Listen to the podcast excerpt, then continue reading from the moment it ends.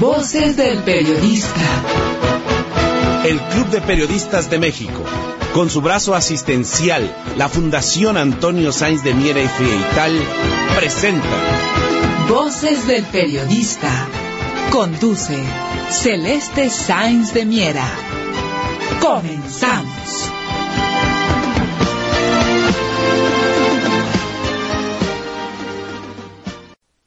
Qué tal amigos? Muy buenas tardes, bienvenidos a este su programa Voces del Periodista, este programa que es de ustedes y para ustedes a través de las frecuencias de ABC Radio las 760 de AM, de Organización Editorial Mexicana, este maravilloso grupo multimedia, queridos amigos.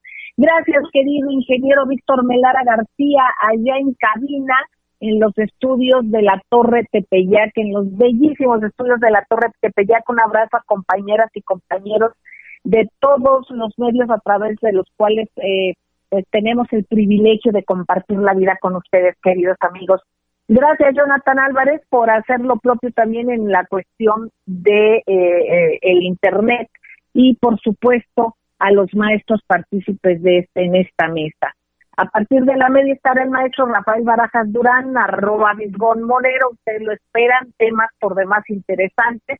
Y bueno, en, el maestro don Rodolfo Sánchez Mena, como siempre, eh, cómo nos enroca la cuestión internacional con lo nacional, cómo tenemos que tener muy el, el pulso muy claro de lo que está sucediendo y de los impactos que vienen de fuera y también cómo impacta México hacia afuera y por supuesto el análisis de qué está pasando, cómo se está viviendo esta época preelectoral en México con el maestro don Enrique Pastor Carranza y vamos a arrancar escuchando a nuestra muy querida Ceci Tapia Solidaridad Mil con eh, diversidad de asuntos que están en las redes, ella ya nos dirá qué temas son eh, muy relevantes que tengamos en cuenta, ella nos va a sugerir y, y bueno, hay un tema también que ella ha tocado por la cuestión de los pagos que se hacen, eh, de los temas que también ha comentado el señor presidente,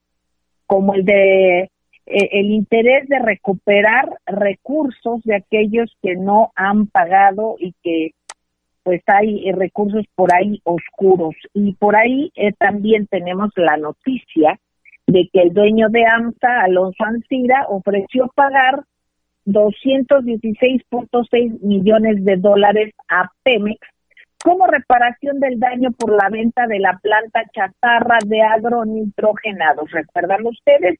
Y para esto, Ceci querida, es un tema también al que le has dado seguimiento y que tiene que ver con todo en lo que tú conoces, cómo es el impacto de la cuestión impositiva, el mensaje que ha dado el señor presidente desde hace tiempo.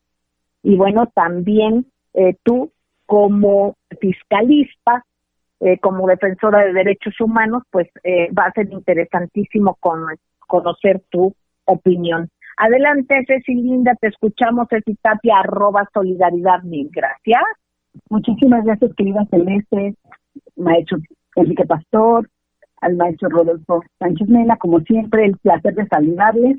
Resulta que efectivamente el Petróleos Mexicanos, donde ya está aceptando la oferta de reparación de daño ofrecida por Alfonso Ancira, recordemos este asunto de Altos Hornos de México, bien más conocido como AMSA, y que obviamente por este caos de agronitrogenados en donde habían hecho un robo a la nación comprando mm, chatarra a precio de oro, recordemos esta este este dinero que se había dado de más, para no decir otra, otra cosa, ofrece 216 mil, bueno, 216 millones 664 mil 40 dólares, más intereses obviamente a Pemex.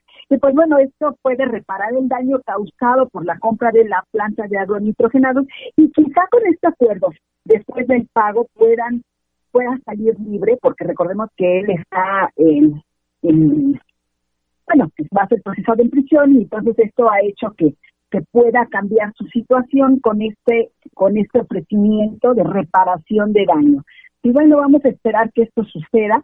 Todo esto pasa en un momento muy difícil porque resulta que con la época eh, electoral y la vera y todo lo que no se puede decir o sí se puede decir, pues tenemos el caso de Karine Matías. Recuerden ustedes a la ex esposa de Javidú, Javier Duarte, que también pues se está acelerando su proceso de extradición, proceso que no es actual, es desde la época más fuerte de la pandemia, que eso es lo que ha hecho que se detenga y por lo tanto pues la gente dice, oye, pues esto es porque quieren quedar muy bonito, etcétera, etcétera. No, no, no, esto ya traía una parte atrás, igual como ha sido que la Secretaría de la Función Pública ha estado trayendo solamente en este gobierno, no en los pasados, en este gobierno hay más de 647 inhabilitados.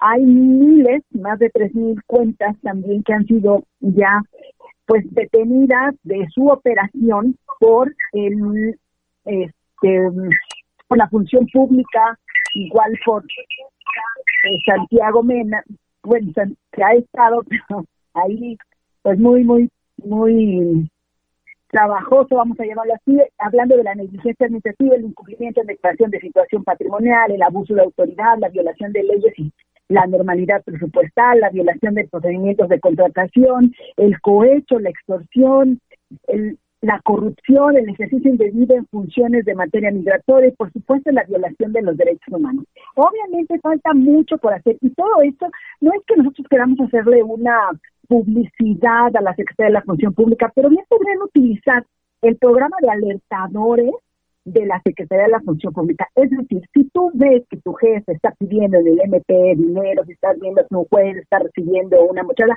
ni siquiera tienes que decir tu nombre, puedes hacer una denuncia, eh, digamos, que nadie sepa que eres tú, para que puedas, para ir limpiando el país, porque la corresponsabilidad social entre los gobernados y el y el gobierno pues ya no es ya es una brecha muy muy estrecha con estas con estas situaciones de redes sociales de medios y yo creo que esto nos ha ayudado y nos va a ayudar a todos para poder tener estos resultados como el hecho de agronitrogenados. Y no se trata única y exclusivamente por un tema de mm, de elecciones se trata que nosotros debemos normalizar que la corrupción se termine, que seamos un país con menos corrupción, que seamos un país con menos impunidad y hasta llegar a un objetivo de ser impunidad. Recordemos también, por ejemplo, que hay un video por ahí de en donde Samuel García está bailando desde pequeño y hablan que su papá pues es parte de un de o que tiene amistad con un cártel recordando hoy que fue detenido el Juncal, uno de los principales líderes. Entonces sí es importante que las personas tengamos la visión amplia, no solamente es la detención, se trata de que muchos de estos zampones también son protegidos por la sociedad porque reciben muchas cosas de ellos, recibían cosas que hoy el gobierno le está dando a nuestros jóvenes como son las becas o como son estos asuntos de Sembrando Vida que mucha gente también ha criticado, pero que el campo mexicano, si ustedes voltean, pues alguien los miró, que en este caso es este, este gobierno, y de ahí puede haber hasta inclusive una réplica en Sudamérica, que es un tema que también ha criticado muchísimo, pero que está pasando, y que está pasando no solamente porque recordemos que traemos el asunto que el maíz, pero eso es un tema muy importante, que el maíz que es mm, este maíz que, mm, ¿cómo se dice? Falso, no sé cómo decirlo, que está tratado químicamente, pues ya no. Con transgénicos, con transgénicos. Muchas gracias, esa es la palabra. Ya lo quitaron por un decreto presidencial. Hay empresas que el día de hoy se están amparando contra esto, pero que también va a afectar al país porque nos vamos a quedar sin la comida. Es decir, lo que queda sin este maíz pues obviamente va a ser menos de lo que consumimos. Por lo tanto, es un gran sacrificio y es muy importante que el programa Sembrando Vidas, que voltea a ver finalmente a los campesinos, pues sea suficiente para alimentar a todos los mexicanos y que no tengamos que seguir comprando maíz de otros países como lo hemos venido haciendo y, bueno, este tema sí es muy, muy importante. Otra razón que también debemos saber nosotros y que se ha visto en las redes sociales, que este fin de semana fue como un pleito, el hecho de que hayan decidido vacunar a todos los maestros y mucha gente dijo, no, que se vacunen a, a los maestros. De hecho, hicieron una marcha o intentaron hacer una marcha al Ángel de la Independencia, pero solo llegaron nueve personas. Algo muy interesante, toda esta oposición es muy rara. Eh, eh, si realmente hubiera existido los médicos hubieran recibido más apoyo. Recordemos este movimiento, yo soy 32, que fue un, movimiento muy, muy interesante. Pues bueno, el día domingo solamente llegaron nueve personas para esta pues afrenta contra el gobierno por las vacunas de los médicos privados, porque la mayoría de los médicos ya han sido vacunados, lo mismo está pasando con los maestros, pero este tema es de bots y de trolls. ¿Y por qué lo comento así? Pues resulta que una maestra, vamos a decirlo, que no sé si realmente lo sea, pero ella dice ser, porque las redes sociales, pues ya saben, uno puede decir que es astronauta, aunque no lo seas, ¿no? Entonces resulta que dice que es una maestra y entonces dice yo quiero que vacunen a todos los médicos. Bueno, infórmense, los médicos ya están vacunados y esto pues es de gran ayuda para la población porque ellos son quienes están al frente de los hospitales y pues obviamente de las de las personas que pudieran tener COVID. Y al vacunarse los maestros, pues esto da la posibilidad que empiece a caminar todo el país, porque hemos estado detenidos por una pandemia mundial, pero que ya es tiempo de salir a la calle y empezar y también hay un tema muy interesante, querida Celeste, eh, los jóvenes construyendo el futuro, que muchas personas han criticado porque hablan de una corrupción, pero la corrupción no solamente viene del gobierno. Yo soy usuaria de este programa, eh, lo hice para probar, es un buen programa, pero cuando tú eres un empresario y como empresario tienes la responsabilidad de enseñarle no solamente a jóvenes que vengan de este programa, sino a todos los jóvenes jóvenes estudiantes o nuevos contadores o nuevos abogados o nuevos médicos, siempre, siempre para empezar uno es nuevo, ¿no? Y entonces nadie te da la oportunidad, pero si tomas a un joven que te da un, el gobierno para enseñarle una materia, la que sea, pues es tu obligación enseñarle para lo que fue contratado y por supuesto tener el horario que debe ser.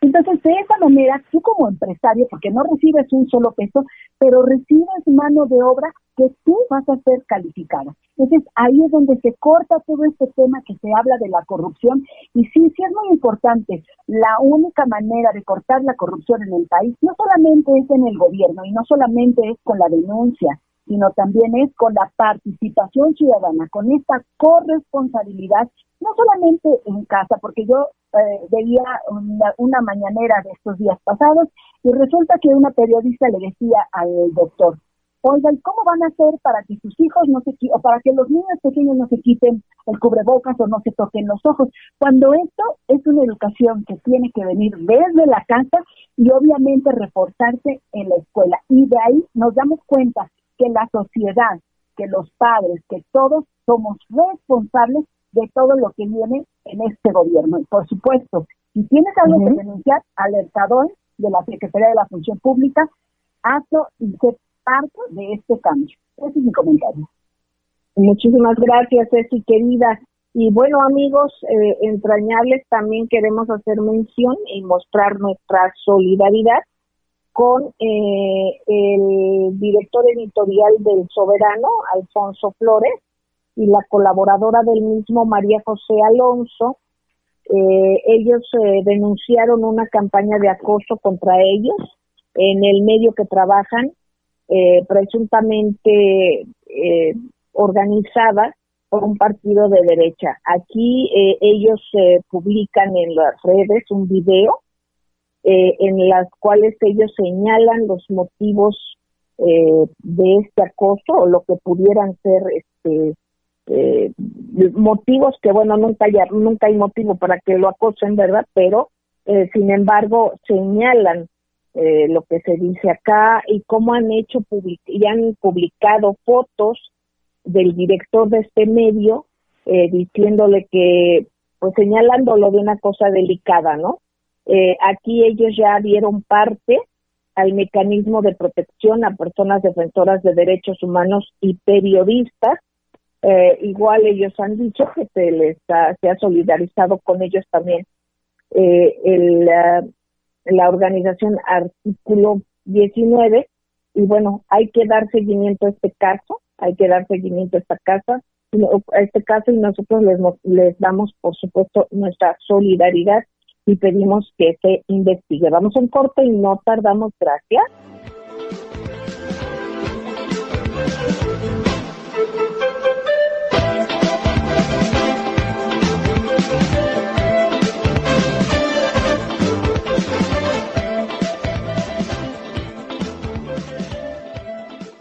Gracias, queridos amigos, gracias por seguir en Voces del Periodista. Eh, escuchamos a Ceci Tapia y ahora lo haremos con el maestro Enrique Pastor Cruz Carranza, directivo del Club de Periodistas de México, representante del mismo en el bello estado de Campeche eh, y bueno, parte del jurado calificador del certamen nacional e internacional de periodismo, también como el tal cual el maestro don Rodolfo Sánchez Mena, quien escucharemos más adelante. Maestro don Enrique Pastor Cruz Carranza, eh, quisiera eh, pedirle de favor, eh, si nos puede usted dar su perspectiva eh, en cuanto al tema que comentaba en, el intermedio, no ahorita en el, en el corte, precisamente sobre esto que siempre ha subrayado el maestro don Rodolfo Sánchez Mena, sobre la realidad de lo que se está jugando en estas elecciones intermedias en lo alusivo a recursos naturales y la seguridad nacional. Eh, hay algo que es muy particular, maestro, y es cómo se va atomizando el poder, pero concentrándose de una manera tremenda en diferentes regiones del país. Y estos son los casos. Cómo controlan eh, mucho el poder, cómo, cómo van también y, y fungiendo una, una labor de, eh, en muchos casos, entorpecimiento para el avance, obviamente, de, del, progreso del país. Lo escuchamos con atención, si fuera tan amable, maestro don Enrique Pastor Cruz Carranza.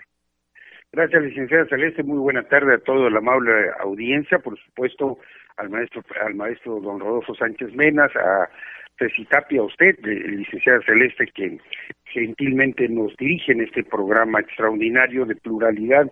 Y sí, efectivamente, creo que este país está hoy en una verdadera eh, encrucijada, una encrucijada que viene desde el momento en que cambia nuestra nación después del asesinato de Luis Donaldo Colosio, donde la llegada eh, eh, emergente política de Ernesto Cenillo hay un rompimiento con la tradicional nomenclatura que tenía su base fundamental en el Estado de México con la familia Han Rong y esto eh, deriva posteriormente en lo que el presidente Ernesto Cerillo denominó la sana distancia cuando él se da cuenta que el control y el, y el manejo político de esa estructura, de esa nomenclatura eh, eh, política bipartidista, eh, no estaba bajo su mando, eh, estaba fuera completamente de su ámbito de poder, no tenía el licenciado Andrés el, licenciado eh, Ernesto Cedillo ni siquiera la estructura suficiente, ni siquiera el liderazgo, porque fue un candidato emergente, y esto permitió que en todo el país y en todas las regiones del mismo surgieran émulos de Gonzalo N. Santos, eh, a caciques políticos que empezaron a jugar con la supuesta pluralidad, que eh, se crearon escenarios de simulación democrática y en donde definitivamente, aunque parezca utópico, el presidente de la República se llegó a enterar qué tipos de decisiones se tomaban en cada entidad de la República. En la prensa ni siquiera había esa eh, eh, primer priista o, eh, o, el fiel de la balanza, todos esos mitos que se crearon alrededor del poder. En el 2000, después de esas grandes presiones internacionales de que fuimos objeto ante la denominada dictadura perfecta, se fue estructurando un montaje político electoral llamado la Gran Concerta Sesión del 2000 con Vicente Fox Quesada. Un proceso en donde el cambio fue que nada cambió, se mantuvo la política económica depredadora, apátrida, se mantuvo, se mantuvo intocable todo el poder corruptor de los políticos empresarios y empresarios políticos, ajenos totalmente a esa visión de servicio a la comunidad y esa mística que no es romanticismo, sino del servicio público y la oportunidad de hacerlo. En el 2006, cuando se intenta evitar la participación del licenciado Andrés Manuel López Obrador con aquel montaje dantesco y vergonzoso del desafuero, no puede llegar y no se puede mantener el poder si no es a base de ese megafraude eh, que se llevó a cabo con los montajes y con la colaboración de esos mismos grupos que se dedicaron a profundidad para acabar con la nación, vender a todos nuestros recursos, comprometer el desarrollo de nuestra nación precisamente a los intereses globales.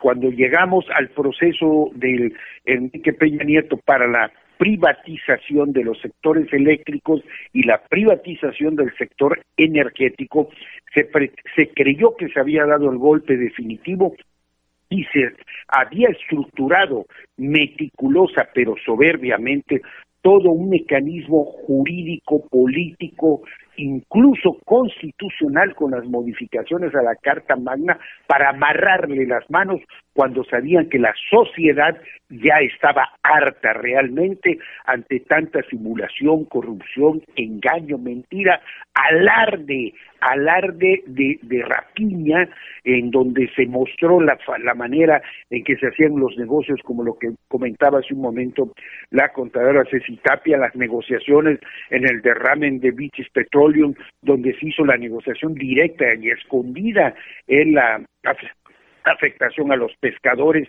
el dinero que recibió directamente el presidente, en fin, una verdadera gavilla delincuencial al frente del país. El proceso del 2018 era inevitable el triunfo, inevitable por el liderazgo, por la permanente mística de la de lucha y por la oferta de rescatar y terminar con la corrupción.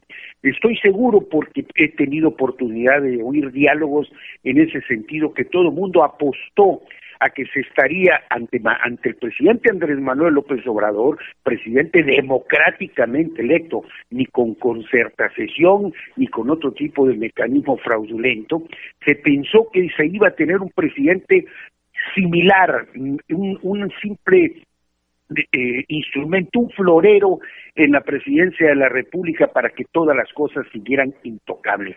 Ahí vino la promesa de recuperar la industria energética, nuestros, eh, nuestros activos más importantes de la nación, y ahí en estas investigaciones donde ha quedado demostrado que a pesar de que se trate de quien se trate, la justicia, la rendición de cuentas es una acción concreta y perfectamente definida. Esto es lo que ha polarizado en este momento toda esta crisis política eh, de, tratar de, de, manchar el proceso, de desalentar la participación, porque lo voy a decir con toda responsabilidad. El presidente de la República tiene un liderazgo muy por encima de todos los partidos y de todas las estructuras, incluso del partido en el poder que es Morena, el que ha sido asaltado en algunas entidades de la República por grupos los mismos que denostaron y que descalificaron y que aplaudieron pues, eh, al presidente Andrés Manuel López Obrador por 18 años y que aplaudieron hasta la ignominia, la nacionalización y la, privatización y la reforma energética. Esos grupos que creen y que pretenden eh, eh, cambiar el rumbo de la historia, saben que el presidente Andrés Manuel López Obrador está cumpliendo contra viento y marea cada uno de sus compromisos y está teniendo una resistencia natural porque se está llegando a fondo. No hay intocables, y eso en toda la República se está sintiendo y eso en todos los rincones del país está tocando el sentimiento de la ciudadanía. Cuando los analistas políticos dicen, y lo, incluso los externos, sobre todo los eh, de otros países del mundo, es que no entendemos cómo se mantiene el liderazgo, porque no, no entienden o no quieren entender que este pueblo ha crecido eh, cívicamente se ha dado cuenta que está parado en un país que fue conocido y denominado el cuerno de la abundancia y que lo único que ha tenido son gobiernos saqueadores, una mafia económica, política, delictiva al frente de las instituciones y que hoy el presidente Andrés Manuel López Obrador junto con un grupo de soñadores, de esos locos que allanan el camino para que los cuerdos transiten cómodamente, están destruyendo ese gran andamiaje del neoliberalismo que es el neocolonialismo que vivimos en otras épocas de la conquista. Ese sería mi comentario en este sentido, licenciada. Gracias, maestro don Enrique Pastor Carranza. Y vamos a escuchar al maestro don Rodolfo Sánchez Mena. Ya vamos a ir al corte en dos minutos, pero bueno, ya casi un minuto. Maestro don Rodolfo Sánchez Mena, el tema a tratar, maestro querido, nada más antes de irnos al corte, precisamente en ese enroque de intereses, de juegos, de lo que tiene que ver lo internacional con lo nacional, en este contexto, y, y, también para hablar más adelante de lo electoral, acabamos de ver qué es lo que pasó en Estados Unidos con el voto electrónico y todo esto. Por otra parte, estamos viendo eh, otro tipo de acciones en el, en el sur del continente y bueno, tenemos que tomar en cuenta todo esto, pero hay una insistencia muy poderosa desde el norte, maestro, precisamente en la cuestión de abordar lo que es eh, o poder implementar lo que es el voto electrónico. No obstante, de que allá eh, pues les causó tanto problema, todavía sigue sitiada la Casa Blanca. No solamente era para las elecciones, está la inconformidad que ha seguido esta circunstancia. ¿Qué le parece, maestro don Rodolfo Sánchez Mena? Si vamos a un corte y regresamos y también procurar el enlace con el maestro eh, don Rafael Barajas Durán, arroba Fiscón Monero. No tardamos, amigos. Gracias.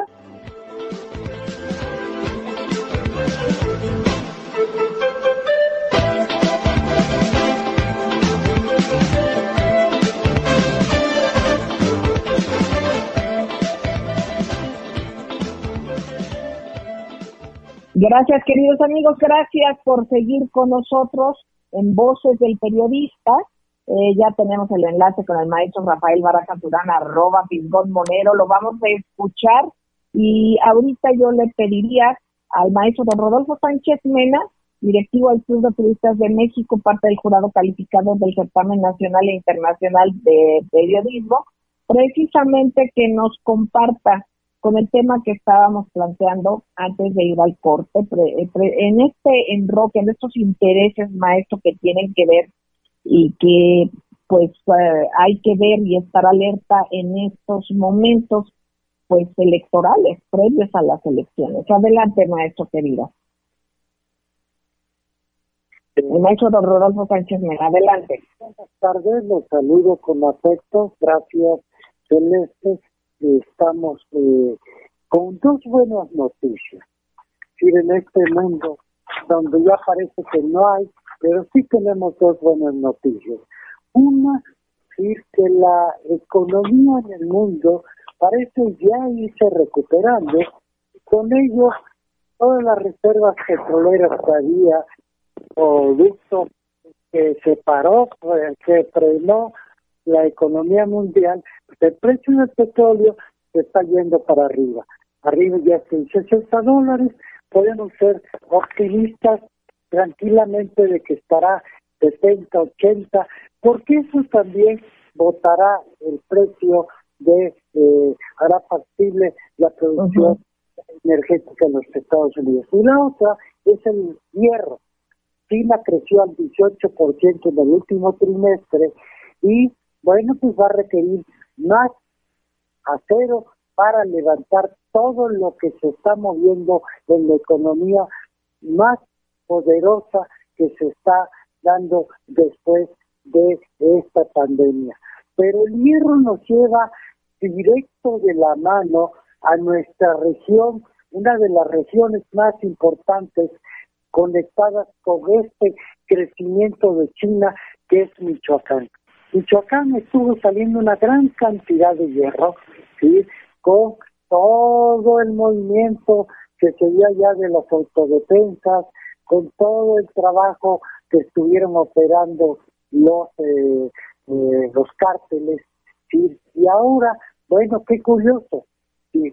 Michoacán y Guerrero, y los dos mancomunados en la decisión del IFE de suspender eh, los registros temporalmente hasta que lo resuelva el, Tribunal Electoral. Pero qué importante, como decía Celeste, de ver qué es lo que hay atrás de estas elecciones, qué es lo que hay en Michoacán, qué es lo que hay en Guerrero, qué es en toda la región de la Tierra Caliente. Y esto nos conecta, aunque esté muy lejos, con Afganistán. El señor Biden dice que va a retirar las tropas y se hace la polémica de si esto ya significa la, el retiro definitivo de los Estados Unidos de la guerra más prolongada, 20 años han estado ahí los norteamericanos y no han podido nunca con los talibanes. Se van, pero los talibanes se quedan. Pero Afganistán, qué curioso, es un país enormemente rico, riqueza mineral abundante, ¿sí? Y también como México, productora de ¿sí? Entonces, ¿por qué no trae de la mano de regreso a las elecciones y el ambiente que estamos viviendo? Porque en una sustitución de embajadores en la época de Felipe Calderón, llegó un señor, el señor embajador Güey, de Afganistán. Y de Afganistán nos trajeron material biológico para incrementar la producción de amapola. Y así se dio un boom amapolero que trajo como consecuencia también posteriormente algo que publicó la revista Voces del Periodista en la aparición de lo que llamé el oro blanco. ¿Qué es el oro blanco? El fentanilo. El fentanilo fue una gran demanda que dejó atrás las drogas sintéticas. ¿Por qué nos dejó atrás? Sencillamente porque el fentanilo es uno de los materiales que se emplean más poderosos contra el dolor, ¿sí?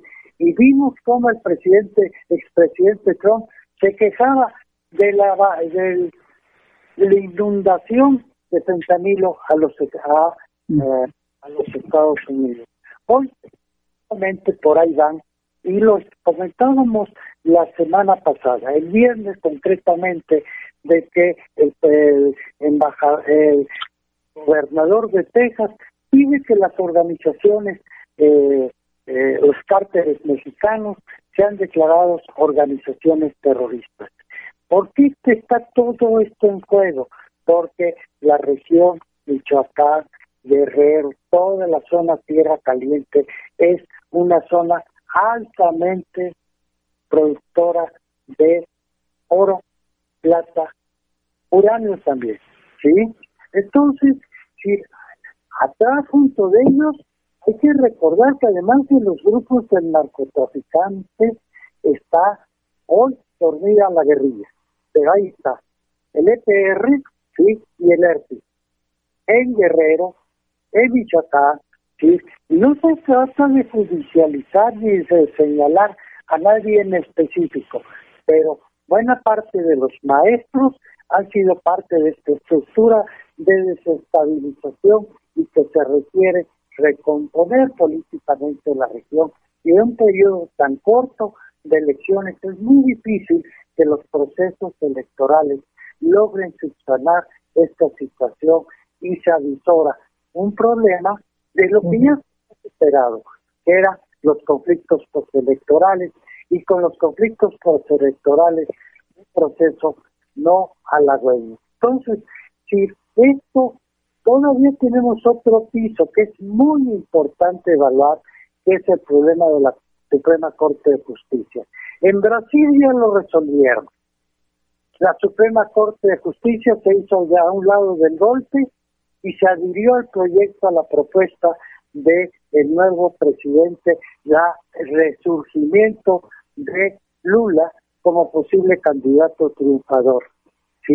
Ahí están dejando ya atrás a la corte golpista y en México todavía este problema está en tránsito. Allá ya lo resolvieron. Los tiempos políticos son importantes y situaciones de alta complejidad requieren decisiones estratégicas, decisiones muy informadas con base de inteligencia celeste.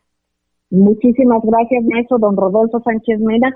pues eh, más que interesante, maestro don Rafael Barajas Durán, eh, con esta exposición de don Rodolfo Sánchez Mena, eh, académico y, y, bueno, un personaje del periodismo. Maestro querido don Rafael Barajas Durán, usted con esta sensibilidad y este contacto, de sensibilidad primero de periodista, de comunicador, de artista, pero también de ir de a pie de la mano de la gente, del pueblo mexicano, de un conocedor del impacto social de lo que sucede precisamente y de, lo que se traduce lo que ha sido la política mexicana.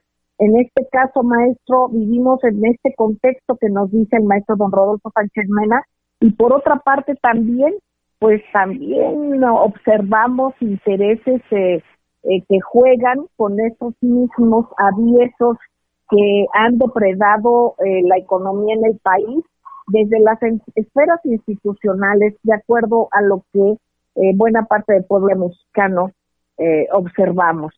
¿Cuál es la lectura de usted en estos momentos tan importantes, tan relevantes y en los que los principales actores somos precisamente los electores y quienes defenderemos nuestro voto? Adelante, maestro don claro, Rafael por supuesto, uno de los problemas serios de, este, de toda esta historia que estamos viviendo es que los electores decidimos, pero los electores no tenemos toda la información que deberíamos de tener para tomar las decisiones adecuadas, ¿no? No hay que olvidar, decir, lo que dice el maestro Rodolfo Sánchez es muy importante. Sin lugar a dudas, para Washington, el tema, digamos, de la, el tema de, eh, del manejo de las drogas en el planeta es fundamental. Y hay que decir que eh, ellos son los que han manejado el tema de las drogas en estas últimas décadas, porque son al mismo tiempo el gran consumidor y son la policía del planeta. Eh, hay una cosa que no debemos olvidar, y es que eh, la guerra de las drogas que se y, que echó a andar Felipe Calderón, ¿no? Este, lejos de acabar con el narcotráfico, lo incrementó. Hay un artículo muy importante del este del Washington Post publicado el, el 24 eh, creo que de octubre del 2011, ¿no? En el que documenta que durante la guerra del narco los cultivos de marihuana y amapola en México habían llegado a niveles históricos. Efectivamente, como dice Rodolfo Sánchez Mena, estos cultivos se concentran en entidades muy específicas, por supuesto que un guerrero, para Guerrero es importantísimo, este eh, eh, eh, el cultivo de la amapola, ¿no? los datos que el Washington Post eran muy fuertes. Cuenta que en 2000, en, que entre 2006 y 2011 la superficie dedicada a cultivar marihuana se había duplicado y que México se había convertido en 2011 en el segundo productor de heroína a nivel mundial, solo después de Afganistán, que era, pues, ¿qué crees? El otro gran socio de Estados Unidos. Y eso, perdón, pero sí hace pensar. ¿no? Es decir, la verdad uno sí se pone a pensar este, eh, qué, le, qué, hace, eh, eh, cuál es la relación de Estados Unidos con el narcotráfico. Y si revisamos lo que ocurrió en términos de, de, de cultivo de la heroína en Afganistán, vamos a ver que Estados Unidos este, ahí siempre ha jugado un papel importantísimo. Cuando hay que, y voy a hacer un poco de historia, en 1978 llegó a Afganistán al poder un partido comunista, un partido, unos coroneles que tenían afinidades con el bloque soviético, ¿no? Y la CIA organizó una operación en la que lo que hacía, y, es una operación que es muy común para la CIA, lo que hacía es que traficaba opio para comprar armas para la guerrilla fundamentalista de Talibán que buscaba derrocar a los comunistas. Y hoy cuando los fundamentalistas religiosos del talibán llegaron al poder, como eran efectivamente fundamentalistas religiosos, decidieron acabar con la tienda de amapola. pero eh, y ustedes recordarán que en el 2002 Estados Unidos intervino en Afganistán y entonces inmediatamente volvió a este, crecer el cultivo de amapola.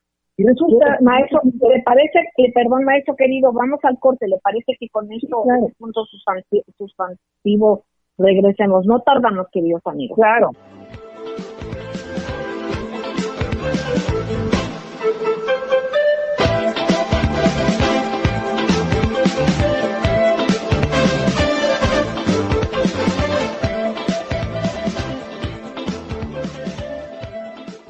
Gracias, queridos amigos, gracias. Seguimos en Voces del Periodista.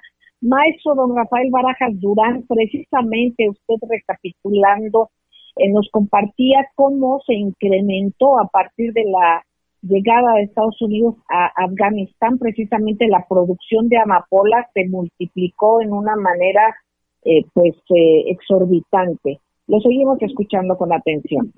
Es curioso porque Estados Unidos, que se elige como el policía mundial, el, gran eh, vigilante de las drogas, el que dice quién se porta bien y quién se porta mal, resulta que acaba siendo el gran socio de los grandes traficantes de amapola en todo el planeta. Hay un reportaje del New York Times del 2010 que denuncia que el principal traficante de opio del mundo, en aquel momento el que controlaba una región en la que se cultivaba opio, era un señor que se llama Walid Karzai. Entonces, eso, eh, eh, eh, y este señor al final de cuentas lo acabaron matando, y era efectivamente, lo, que es curioso es que Walid Karzai era acusado claramente de ser, entre otras cosas, agente de la CIA. Y una de las cosas interesantes de Walid Karzai era que, pues, ¿qué crees? Era medio hermano un señor que se llamaba Hamid Karzai, que era ni más ni menos el presidente de Afganistán impuesto por los Estados Unidos. Esta operación de la droga este, eh, que se dio en Afganistán para financiar al talibán eh, corría paralela de la operación que hizo Estados Unidos en Centroamérica y a través de México para financiar a través de los cárteles del Pacífico y el cártel de Medellín este, a la contra nicaragüense a través del narcotráfico, de una, de una operación de narcotráfico que pasaba, entre otras cosas, por México. Entonces, sí, cuando yo oigo hablar de, este, de que Estados Unidos este, eh, eh, combate al narcotráfico, pues yo, la verdad, perdónenme, pero lo pongo todo en duda. Entonces, sí resulta, eh, sí, sí resulta preocupante que sean precisamente Michoacán y sobre Guerrero, ¿no? Eh, eh, los estados que estén cuidando tanto en estos momentos, ¿no? Entonces sí, eh, yo sí creo que eso es, es decir, no estoy seguro de que eso sea así, pero es una hipótesis importante que hay que considerar, ¿no? Que, sobre qué es lo que puede estar en juego, ¿no? Con esas gobernaturas, porque sí tenemos claramente que esos dos estados siguen siendo enclaves muy importantes del narcotráfico en nuestro país. ¿no? Los dos maestros. Exactamente, maestro. Eso es una lectura importantísima para tomar en cuenta precisamente por ese esa, esa acción eh, que tomaron por parte de eh, pues INE. Eso es algo sumamente delicado. Se ha hablado de esa inequidad en las lecturas y en las calificaciones que ha tenido. ¿Usted qué opina, maestro, eh, en este tenor eh, en cuanto a quienes se contienden por parte de otros partidos, ¿verdad? Eh, precisamente por esos mismos estados. Sí, es muy curioso porque eh, una de las consejeras que votó en contra de la resolución que presentó Ciro, que presentaron Ciro Murayama y Lorenzo Córdoba, una de las cosas que dijo es que de todos los candidatos al, al gobierno de Guerrero, solo uno había presentado realmente su informe, su informe completo. Entonces es curioso porque están efectivamente utilizando, eh, digamos, dos eh, eh, varas muy distintas para, para medir a los candidatos. Entonces básicamente quiere decir que hay una intención política. Y hay un problema aquí que es de fondo.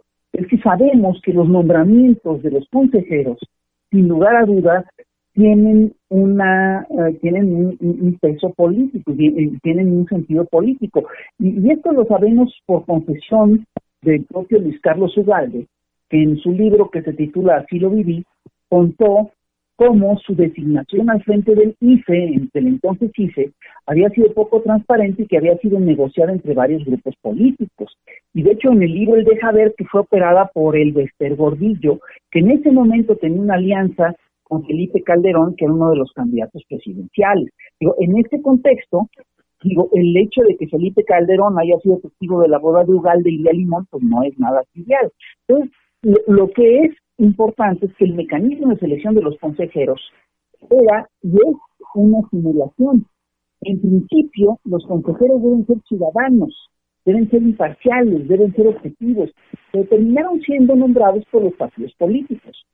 Y pues lo que suele ocurrir es que los partidos políticos pues, no eligen a ciudadanos independientes, sino que exigen a gente afín o a gente con la que pueden negociar o a gente que tiene compromisos con ellos. Nombran políticos.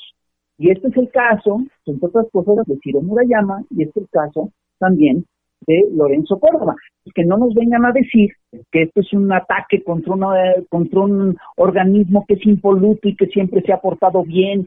Perdón, estamos ante un organismo que toma partido, que ha tomado partido en las últimas elecciones y el problema de fondo sigue siendo el siguiente. El INE, antes ICE, es el instituto electoral más caro de todo el planeta. Yo le quiero preguntar a la audiencia si de veras están convencidos de que el INE es imparcial, de que el INE es objetivo y de que, de que el INE nos ha garantizado elecciones limpias en los últimos sexenios, en, los últimos comicios. Yo estoy convencido de que el grueso de nuestra audiencia, contra lo que dicen las encuestas que cita Lorenzo Córdoba, el grueso de nuestra audiencia va a recordar que efectivamente hubo compra de votos y que no se castigó, que se dio el caso de Odebrecht que no se castigó, que se dio el caso de los amigos de Fox que no se castigó, que se dio el caso de Thomas y que no se castigó, eh, van a recordar el fraude contra Delfina en el Estado de México hace poco, van a recordar, híjole, van a recordar lo del 2006, van a recordar lo del 2012. Sin lugar a dudas, esa institución se tiene que revisar y se tiene que revisar a fondo. Eh, aquí es importantísimo, maestro, ver la manera de elegir a quienes posteriormente cumplen como árbitros, porque para que realmente lo sean, la balanza debe ser real, eh, no, no, no estar cargada, ¿no? Entonces, esto es bien importante lo que usted menciona. Yo les pediría, maestros queridos, ya nos vamos. Eh, pues un, un pensamiento, una frase de salida. Ceci, querida, adelante. Claro que sí, querida Celeste, pues yo creo que es muy importante lo que dice el maestro Fingón Monero, todo lo que hemos comentado aquí, no solamente por el hecho de defender o no defender, sino de este pensamiento crítico que hemos estado buscando. Las redes sociales hoy nos llevan a un mundo, pero eh, si hablamos del INE y todo eso, algo que nos ha hecho reflexionar mucho Perla Tapatía, que ojalá vean por ahí su, su, su arroba en Twitter, se van a dar cuenta. de unos hilos muy importantes efectivamente el INE nunca, nunca ha sido imparcial y de eso es algo que tienen que estar segura la, la sociedad. Ese es mi comentario. Exactamente. Y gracias por citar a Perla Tapatía, sí querida, muy importante los hilos, que ustedes puedan dar seguimiento en su perfil en Twitter. El maestro don Rodolfo, Sánchez Mena, adelante. Bueno, bueno, don Rodolfo. Sí. Bueno. Sí, pues en realidad el INE fue diseñado para evitar que hubiera conflictos eh, postelectorales. Ese fue el eje central de su diseño. Sí. Ahora que se ha venido llevándonos a otro terreno, el problema de la imparcialidad también nos abre otro área de diseño, de diseño político porque los partidos mismos están en el entonces, no es ya nada más la, la tarea inicial que se le encomendó al INE. Hoy está desbordado de dinero y de conflictos. Gracias, maestro querido. Don Enrique Pastor, adelante, por favor. Evidentemente hay muchas cosas que hay que ir cambiando. Yo insisto en, la exposición que hace hice hace un momento.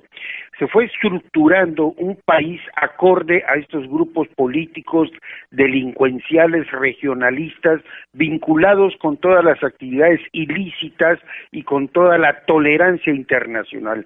Hoy lo, ante lo que estamos es a un cambio que la propia sociedad debe empujar. Y sí, hay que hacer cambios profundos y hay también enormes y grandes resistencias a esta gran revolución después del movimiento democrático que significó la elección limpia del 2018.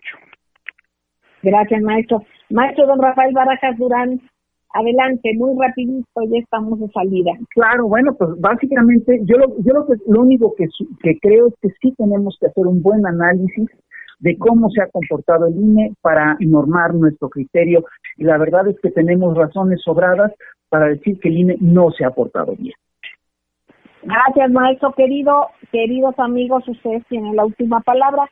sigan en las frecuencias de la pluralidad, eh, que aquí lo que importa es eso precisamente, respetar, eh, el aportar con análisis inteligentes de los maestros para que podamos normar en nuestro criterio y que nos informemos de manera plural. Gracias a todos. Nos escuchamos en la próxima. Gracias.